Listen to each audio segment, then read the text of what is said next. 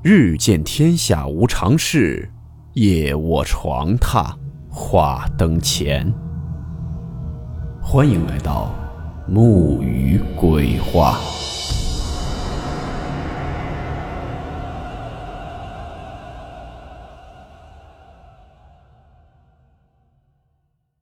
大家好，我是木鱼。今天的故事来自网友小木分享，故事名称。教子房。温馨提示：本故事含有未经证实的内容和边缘化知识，部分内容超出普遍认知。如感到太过冲击自己的主观认知，请大家当做故事，理性收听。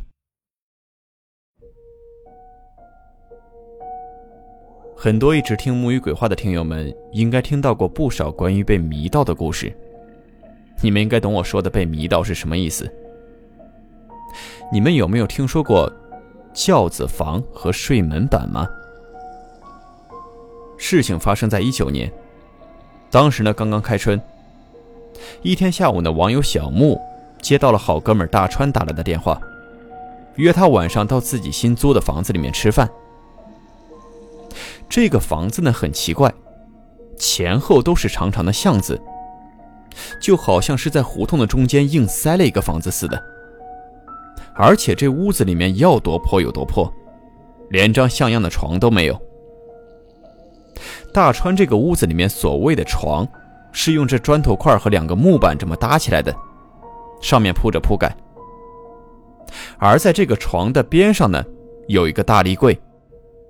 此时呢，这柜子上的门已经不见了。当时呢，小木就想。估计是大川把这个柜子的门拆下来当床板了。他们吃着吃着就聊起了工作。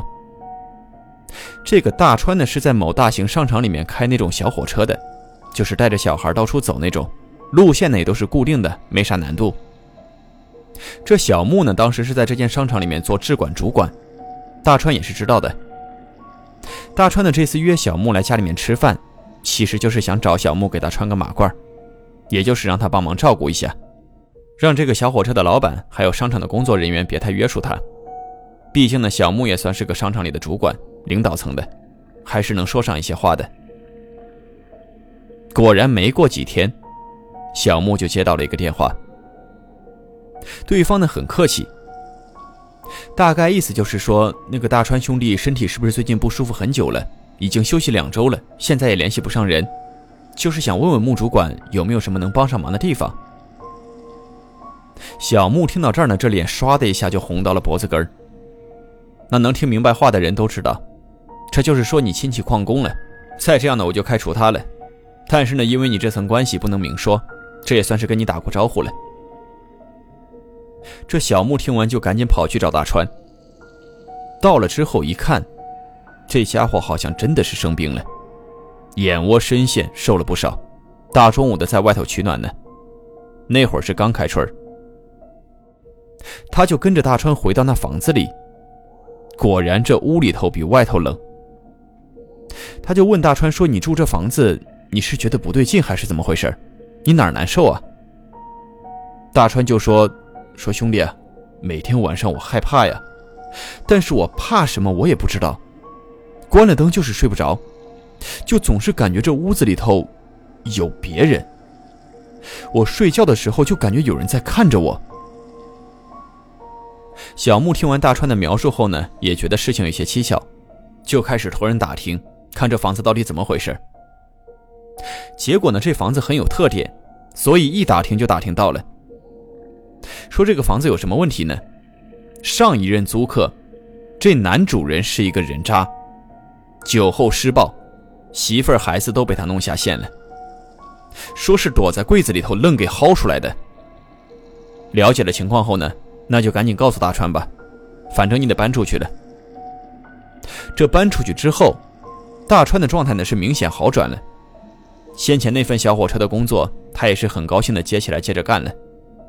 而且呢，整个人变得特别阳光，对待工作特别认真，对待顾客尤其是小朋友，也有很多沟通的方式和方法，广受好评。而且呢，拾金不昧，往这个商场交过手机啊、包啊等等。甚至呢，在这个休息时间，他还找到过一个调皮走失的孩子。当时如果再晚去一会儿，再晚找着一会儿，这孩子可能就下地库了，那就危险了。当时呢，人家家长还送来了锦旗，这个小木呢还被他推在前面，说都是商场的这些主管管理的好。说实话呢，小木当时是很高兴的，也不避讳大家说他和大川的关系了。有一次，有一家玩具店。他们当时搞了一个什么货比三家的事儿，结果呢就碰见了几个高达爱好者，就发现问题了，到他们店里面来找。小木呢作为质管主管呢肯定是要到场的。等解决完一切纠纷之后呢，这玩具店的店长就谄媚的过来拽着小木说：“这大川啊经常来盯着我们家的几个毛绒玩具，我看他呢是不是喜欢啊？那回头我给大川兄弟拿几个。”小木一看呢，就说：“你别来这些啊！这再说了，我兄弟一个大老爷们呢，怎么可能喜欢洋娃娃呢？他估计就是无聊了，上你这儿转转。”但是呢，小木也开始留意大川的一些举动了。他发现大川的右臂这臂弯的衣服，始终就是皱巴巴的，贴合着胳膊。那右腿的裤脚呢，也是如此。而且呢，不会因为外界说你吹个风啊，或者有什么震动啊，就改变形态。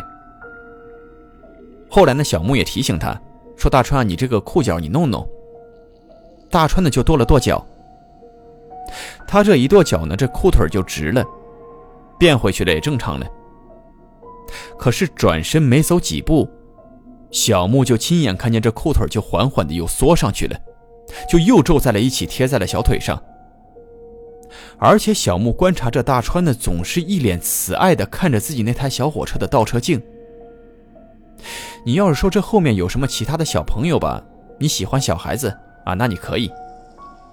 但是后面根本就没人。自从他变得勤奋以来，就没怎么和小木私下里面张罗过吃饭。所以呢，小木就约了大川，啊，说下班咱俩谈谈，聊聊心事儿。大川呢似乎也明白他啥意思，但是呢总是欲言又止。小木就只能把他送回去了。那从这个小区后面呢有一个上坡，回家呢需要走这条路。在这个坡上的时候，正好和大川所居住的二层是平行的，也就是说小木是可以看见大川家里的。这时呢，小木就看见大川开着灯。举着双手在扶着空气，就好像在驮着一个孩子在那玩似的，就这样驮着在这个屋子里面来回的跑。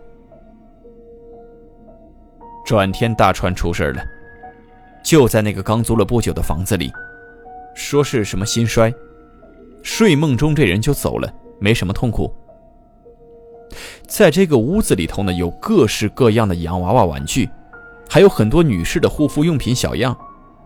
都是大川这个反正连要带买的，反正弄回来了不少。这屋子里面呢收拾的干净整洁，一尘不染。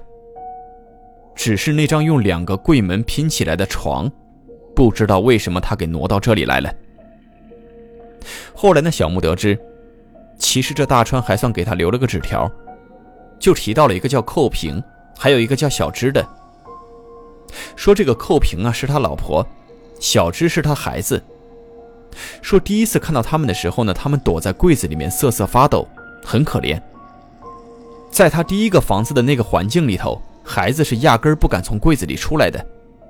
所以呢，大川就只能装病骗了小木，帮助他们一家三口找到了新的住处，付了房租。很抱歉，因为他实在没办法，只是不知道为啥，最近呢看着母女俩越来越模糊，见面的机会呢也逐渐在减少。他实在怕兑现不了永远陪伴他们母女的承诺，所以决定随他们去了。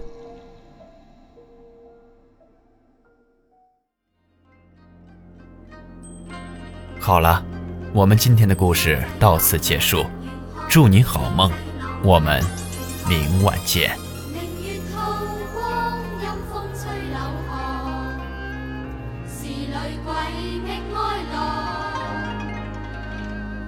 谁人愿爱凄厉鬼神？